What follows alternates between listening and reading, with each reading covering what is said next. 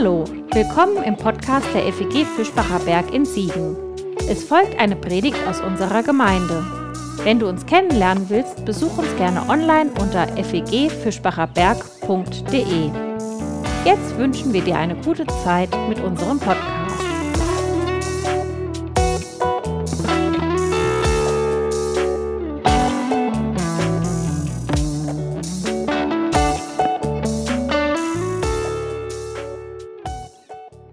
Hören aus Genesis 6, was Gott zu Noah sagt. Ich aber, da, ich lasse die Flut kommen, Wasser über die Erde, alles Fleisch zu verderben, drin Braus des Lebens ist, unterhalb des Himmels. Alles, was auf Erden ist, wird verscheiden. Mit dir aber errichte ich meinen Bund Du sollst in den Kasten kommen. Du und deine Söhne, deine Frau, die Frauen deiner Söhne mit dir und sollst von all dem Lebendigen, von allem Fleisch, zwei von allen in den Kasten kommen lassen, sie mit dir am Leben zu halten. Ein männliches und ein weibliches sollen es sein. Vom Vogel nach seiner Art und vom Getier nach seiner Art, von allem Gerege des Ackers nach seiner Art, zwei von allen kommen zu dir sie am Leben zu halten. Du aber, nimm du dir von allem Essbaren, was gegessen wird, und heimse es bei dir. Es soll dir und ihnen zum Essen sein. Noach machte es, all wie Gott ihm geboten hatte. So machte er es. Welche Bilder hast du so im Kopf, wenn du an die Sintflut und an die Arche denkst? Natürlich, klar, als erstes fällt dir unser aktuelles Titelbild zur Serie ein. Äh, Habe ich euch ja schon ein bisschen ähm, ins Unterbewusstsein geschoben, dieses Bild. Hübsches Boot mit vielen Tieren. Nebenbei mir ist erst diese Woche aufgefallen, ähm, dass das Bild ja das Ende der Sintflut darstellt, als die Tiere das, äh, diesen Kasten wieder verlassen. So vorgeprägt waren meine Bilder, die ich so im Kopf habe und gerade auch von diesem Text her, die Bilder kommen zur Arche, alles wird gesammelt und gerettet meine Kopfbilder. Ich dachte immer erst an den Einzug. Jedenfalls diese Arche, dieses Bild ist ein ganz beliebtes Motiv, auch zum Beispiel für die Cover von Kinderbibeln. Ich habe mal eine Bildsuche gemacht, da hat fast die Hälfte aller Ergebnisse auf Kinder, dem Kinderbibelcover die Arche abgebildet. Und eine Suche in Online-Buchhandel deiner Wahl, wo auch immer du so äh, einkaufst, dann ergibt ungefähr das gleiche Bild. Also das ist nicht nur ein Suchmaschinenverzerrtes, sondern scheint tatsächlich so zu sein. Kinderbibel, Arche, das gehört irgendwie zusammen. Es ist auch ein beliebtes äh, Bild oder Motiv für Kinder als Spielzeug zum Beispiel. Ihr kennt vielleicht die Playmobil-Arche. Ich glaube, es ist eines von wenigen äh, Dingen, die es bei Playmobil mit biblischen Motiven gibt. Eine Krippe gibt es noch und äh, natürlich seit 2017 den äh, Martin Luther auch mit christlichem Hintergrund bei Playmobil. Und ähm, also die hatten auch, haben auch die Arche im Programm und vor gut drei Jahren, da machte die entsprechende Ausgabe einer großen Drogeriekette ein paar Schlagzeilen. Die habe ich euch auch mal als Bild mitgebracht. Fällt euch dabei was auf, warum die Schlagzeilen gemacht haben könnte? Zwei männliche Löwen. Zwei männliche Löwen, genau, ein schwules Löwenpärchen. Die Arche im Zeichen des Regenbogens. Sehr, sehr passend auf jeden Fall und gut biblisch. Die Arche, ein Bild, fast wie so ein Sommertag im Zoo. Man guckt sich die Tierchen an. So die eine Seite der Geschichte. Aber es gibt natürlich eine zweite Seite der Geschichte, die nicht so sehr ins Idyll passt. Und auch davon habe ich mal zwei Bilder mitgebracht, etwa dieses von Francis Danby aus dem 19. Jahrhundert. Nicht halb so idyllisch. Oder dieses von Antonio Marziale Carracci aus dem 17. Jahrhundert. Und auch dieser Seite der Geschichte müssen wir uns stellen, wenn wir sie lesen. Die Fluterzählung zeichnet nämlich nicht nur Bilder von süßen Tierbabys und Tierpärchen, die in die Arche gehen oder wieder raus, sondern reichlich unerwähnt auch die Geschichte von Tausenden von Toten. Und je nach Rechnung sind es vielleicht sogar in der Geschichte Hunderttausende oder gar Millionen. Und gerade heute am Volkstrauertag eine Perspektive, die man niemals vergessen oder gar absichtlich unter den Tisch kehren darf. Zumindest wenn man diese Geschichte mit erwachsenen Menschen äh, beredet. Und wir hören heute unsere Gottheit reden im Text, wie sie lautstark betont, ich mache das. Ich bin verantwortlich. Ich aber, da ich lasse die Flut kommen. Und ich glaube, dass wir beide Bilder brauchen, beide Seiten dieser Geschichte. Wir brauchen sie miteinander, weil auf der einen Seite ein rosarotes liebes Gottchen als Zoowärter dem Leben nicht gerecht wird, weil aber auch so eine willkürlich zerstörerische und irgendwie ja fast schon boshafte Gottheit dem Leben nicht gerecht wird. Unser Text erzählt davon, wie schmerzvoll der Kampf um das Leben sein kann. Und in diese Erzählung, wie ich sie höre, wie ich sie in dieser Woche gehört und gelesen habe, möchte ich euch in zwei Schritten mitnehmen. Denn ich höre in unserer Geschichte erstens die schwierige Suche nach dem kleineren Übel. Und zweitens die nicht weniger schwierige Frage danach, wie man mit diesem und in diesem Übel überleben kann. Das kleinere Übel. Wir befinden uns mit der Urgeschichte in einer Extremsituation. Ich glaube, das muss man sich immer wieder vor Augen malen und hier immer mitdenken, wenn man diese Geschichte liest. Die Flutgeschichte redet von den extremen Rändern des Lebens. Denn die noch relativ junge Schöpfung, die hat sich in eine Sackgasse manövriert oder noch deutlicher sich mit Vollkaracho an die Wand gefahren. Dabei ist jetzt nicht so entscheidend, wie das passiert ist und wer da möglicherweise dran schuld ist. Unsere Geschichte nimmt uns jedenfalls mit in eine Extremsituation. Das ist ja nicht die Normalsituation des Lebens, sondern irgendwie eine Extremsituation, in denen nur so ein seidener Faden die vernichtende Verzweiflung und die erlösende Rettung verbindet. Oder noch genauer, Extremsituationen meines Lebens, aus denen ich nicht mehr mit weißer Weste rauskomme. Nicht mit reinem Gewissen. Situationen, die so verfahren sind, dass es eben nur noch um das kleinere Übel gehen kann. Und solche Situationen, die gibt es ja immer wieder. In der Ethik spricht man dann vom Dilemma. Wir haben es mit zwei Seiten zu tun, die wir nicht in einen Ausgleich bekommen. Es gibt Momente im Leben, wo es kein Win-Win gibt.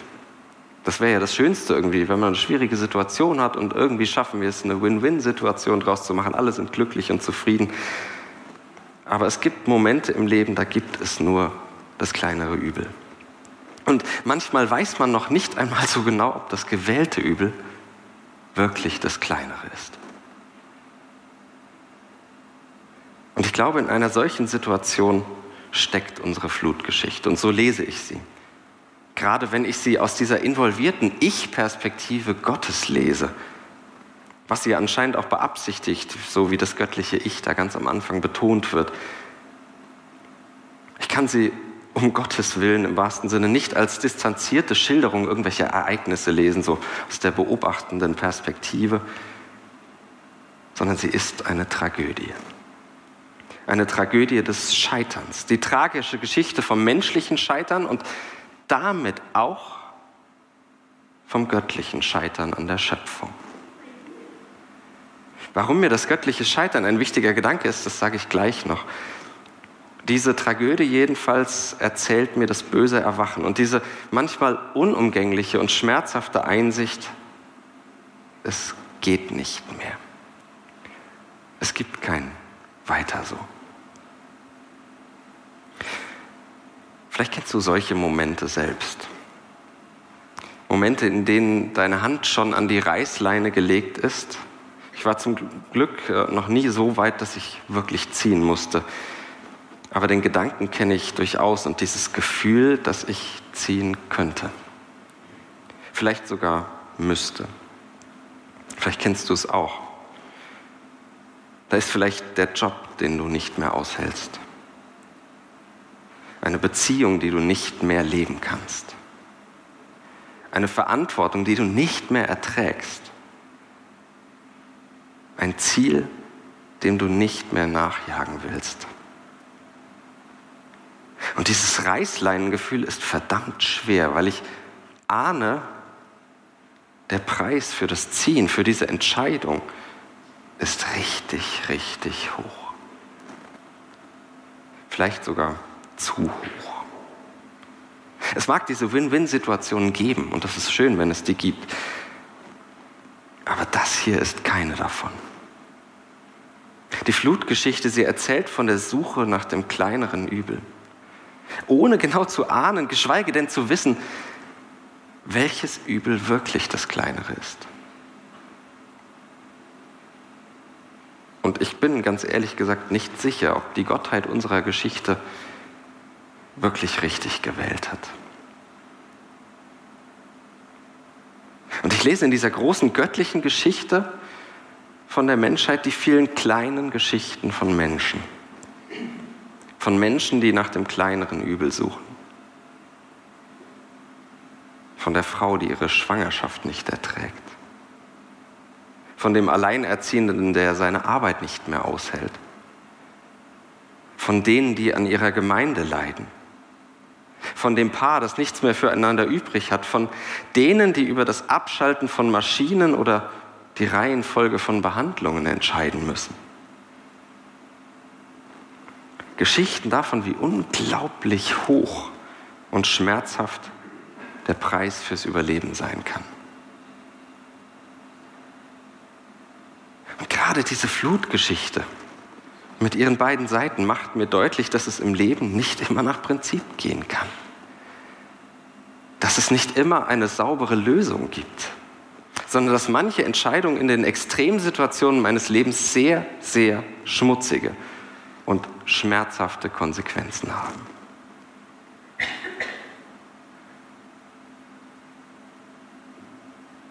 Aber was ist die Rolle Gottes darin? In unserer Geschichte, in diesem Leben? Gott entscheidet im Dilemma. Und damit meine ich, Gott durchlebt selbst genau das. Die Kosten, die Schmerzen einer bitteren, vielleicht sogar einer beschissenen Entscheidung. Gott durchlebt genau das in dieser Geschichte. Vielleicht ist das eine zu nachsichtige Lesart dieses Textes, die irgendwie in der Gefahr steht, Gott zu entschuldigen und äh, Gott so fein rauszunehmen. Das will ich nicht. Aber diese Geschichte mal als göttliches Dilemma zu lesen, als göttliches Dilemma in dieser Entscheidung zu lesen, das liegt auf einer Linie mit etwas, das wir immer und immer wieder in dieser Urgeschichte beobachten konnten. Gott verschont sich nicht. Gott verschont sich nicht, sondern lässt sich auf ein Leben im moralischen Zwielicht ein. Gott macht sich die Hände schmutzig, immer wieder, von der Erschaffung des Menschen bis nicht zuletzt hierhin. Die Wirklichkeit Gottes, die macht nicht vor unseren moralischen Abgründen oder vor unseren religiösen Prinzipien halt, sondern sie reicht bis in die allerentlegensten Winkel des Lebens, bis in die Extreme, bis in die schweren und die manchmal schlechten Entscheidungen hinein. Und hier wird mir diese Idee vom göttlichen Scheitern, so ungewöhnlich sie vielleicht für dich auch klingt, hier wird sie mir wichtig, denn das heißt dann auch, wenn das tatsächlich so ist, dass Gott drinsteckt in diesem Dilemma, das heißt, dass es dann keine gottlosen Orte mehr gibt. Es gibt kein noch so zwielichtiges Lebensextrem, in das diese göttliche Wirklichkeit, in das unser Gott nicht hineintreten könnte. Oder vielmehr kein Extrem, in dem Gott nicht selbst schon gewesen wäre. Kein noch so schmerzlicher Reißleinenmoment, der dich aus der Gegenwart Gottes reißen könnte. Weder Tod noch Leben.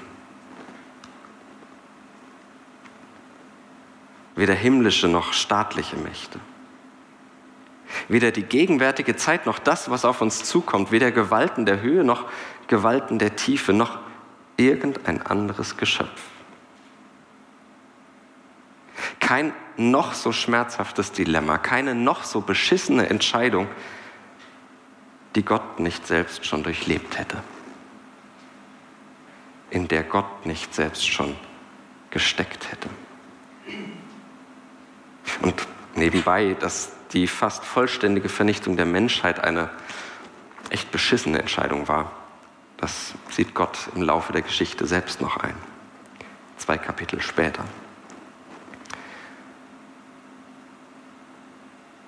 Kein noch so schmerzhaftes Dilemma, das Gott nicht selbst schon durchlebt hätte. Gott ist schon längst da in all diesen extremen Situationen unseres Lebens, weil Gott sie selbst durchlebt hat. Und dieser erzählte Gedanke, der hilft mir. Er hilft mir, ehrlicher an die wirklich schwierigen Entscheidungen des Lebens heranzugehen. Das nimmt ihnen überhaupt nicht ihre Schwere. Und es nimmt ihnen auch nicht die Schmerzen, macht sie nicht leichter und macht sie auch nicht von vornherein besser.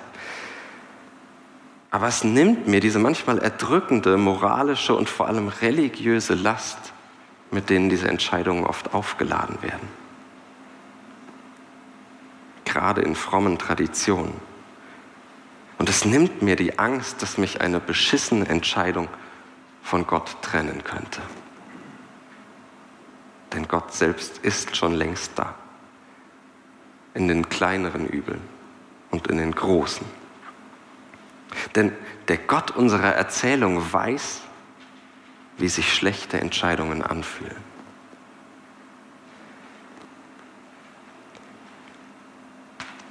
das gibt mir Hoffnung auf ein Überleben im Übel. Mein zweiter Gedanke, das Übel überleben. In unserem Text ist das natürlich ganz wörtlich zu verstehen. Überleben im Sinne von nicht sterben. Und manchmal sind es tatsächlich solche Entscheidungen um Leben und Tod, in denen wir das kleinere Übel suchen. Wenn es um schwierigste Entscheidungen geht, etwa am Lebensanfang oder am Lebensende, wenn wir vielleicht schon bald wieder über Triage reden, die Frage, wen behandeln wir? Wen behandeln wir zuerst? Für wen haben wir Kapazitäten? Und für wen nicht? Mir macht es Mut und nimmt mir ein bisschen die Angst zu wissen, dass Gott in jedem Fall auf beiden Seiten des Dilemmas wartet. Und wir uns deshalb darauf konzentrieren können, nicht zu fragen, was hat, bringt es noch für moralischen, religiösen Ballast mit sich, sondern uns darauf konzentrieren können, wohl überlegte Entscheidungen zu treffen. Ohne die Angst, was macht es mit mir und Gott? Überleben kann aber auch bedeuten, wieder neu ins Leben hineinzufinden, nach dieser Entscheidung. Nachdem etwas abgebrochen ist, nachdem ich etwas abgebrochen habe, was nicht mehr ging. Und unsere Flutgeschichte, unsere Fluterzählung als Rettungsgeschichte zu lesen, was sie ja ist, bedeutet auch, das Ringen um den Neuanfang darin zu entdecken. Und das ist hier ein Neuanfang in kleinen Schritten. Man kann sich das ja auch irgendwie ganz anders ausmalen.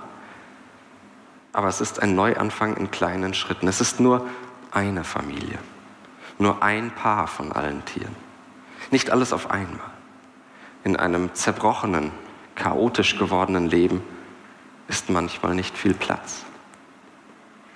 Das Neue fängt klein an und ist wahrscheinlich erstmal eine ganze Weile damit beschäftigt, das Chaos wieder aufzuräumen. Aber so weit sind wir in unserer Geschichte noch gar nicht. Wir befinden uns ja noch kurz vor der großen Katastrophe mit der Hand an der Reißleine und der Frage, wie entscheide ich? Und vielleicht erdet uns diese Geschichte, bewahrt mich vor allzu schnellen, vorschnellen und übergroßen Erwartungen an den Neuanfang. Es wird mit kleinen Schritten, mitten im Chaos losgehen. Aber es wird gehen. Und das ist für mich das göttliche Versprechen im Dilemma, im Chaos. Irgendwie kann es weitergehen irgendwie kann es neu werden. Und wo immer es hingeht, es wird kein gottloser Ort sein. Egal wo es hingeht, es wird kein gottloser Ort sein. Auch wenn wir vielleicht neu lernen müssen und mühsam lernen müssen, Gott unter den Trümmern im Chaos des Lebens zu entdecken. Es wird kein gottloser Ort sein. Wie das geht, diese Neuanfänge, das ist natürlich so individuell wie jedes Leben. Aber wenn Urgeschichte tatsächlich das ganze Leben in seiner Allgemeinheit erzählt, dann gilt das für jedes Leben. Du kannst dich nicht aus der Nähe Gottes heraus entscheiden. Du kannst dich nicht in die Nähe Gottes hinein entscheiden, du kannst dich aber auch nicht heraus entscheiden. Das macht Entscheidungen nicht leichter, es macht dumme Entscheidungen nicht schlauer. Es macht schlechte Entscheidungen nicht besser, es macht gefährliche Entscheidungen nicht gesünder. Aber es ändert sich nichts daran, dass Gott in all diesen Entscheidungen um das Leben ringt. Dass Gott in allen Entscheidungen um dein Leben ringt.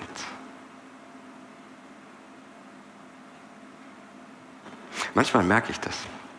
Sehe sozusagen ein Tierchen nach dem anderen wieder nach dem Chaos, nach der Katastrophe aus dem Schiffchen, aus der, dem Kasten ins neue Leben einziehen. Sehe und erlebe kleine Lichtblicke, die für mir vor Augen malen, wie dieses neue Leben aussehen könnte.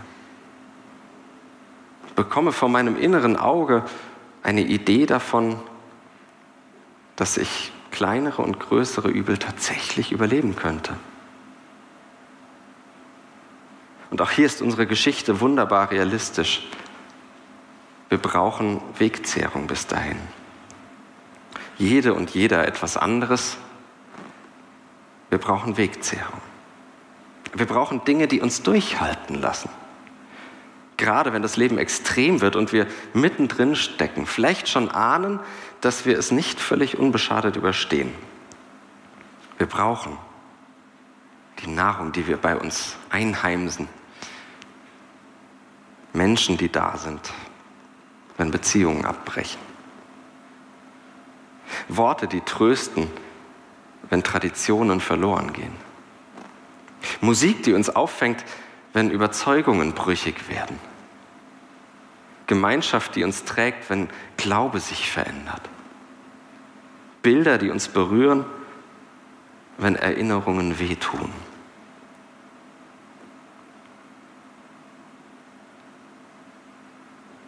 Was brauchst du? Was ist deine Nahrung, was du bei dir heimst? Schönes Wort. Was hält dich am Leben, wenn schwere Entscheidungen anstehen?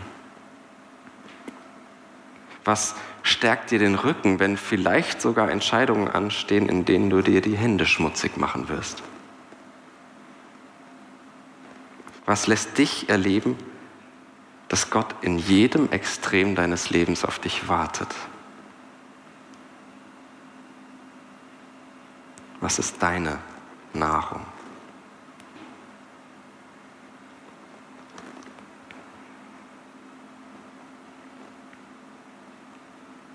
Wie gesagt, vielleicht ist es eine zu wohlwollende Lektüre unseres Textes.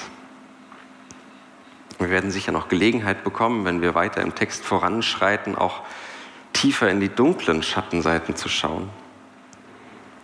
Für jetzt reicht mir diese Perspektive oder vielmehr, sie reicht mir nicht nur, sondern sie tröstet mich. Gott wartet auf beiden Seiten des Dilemmas, weil Gott selbst beide Seiten durchlebt hat. Weil Gott auch durch die schweren, manchmal schlechten, vielleicht sogar falschen Entscheidungen hindurchgegangen ist. um für das Leben zu kämpfen. Weil Gott es durchlebt hat, um für das Leben zu kämpfen. Und wir werden bald in den Advent gehen und Weihnachten feiern. Und diese größte, vielleicht könnte man sagen, dumme Entscheidung, Mensch zu werden, genau davon erzählt. Dass Gott sich auf beide Seiten des Dilemmas stellt, um für das Leben zu kämpfen. Und Gott ringt mit dem Leben um dein Leben. Gott ringt mit dem Leben um dein Leben. Amen.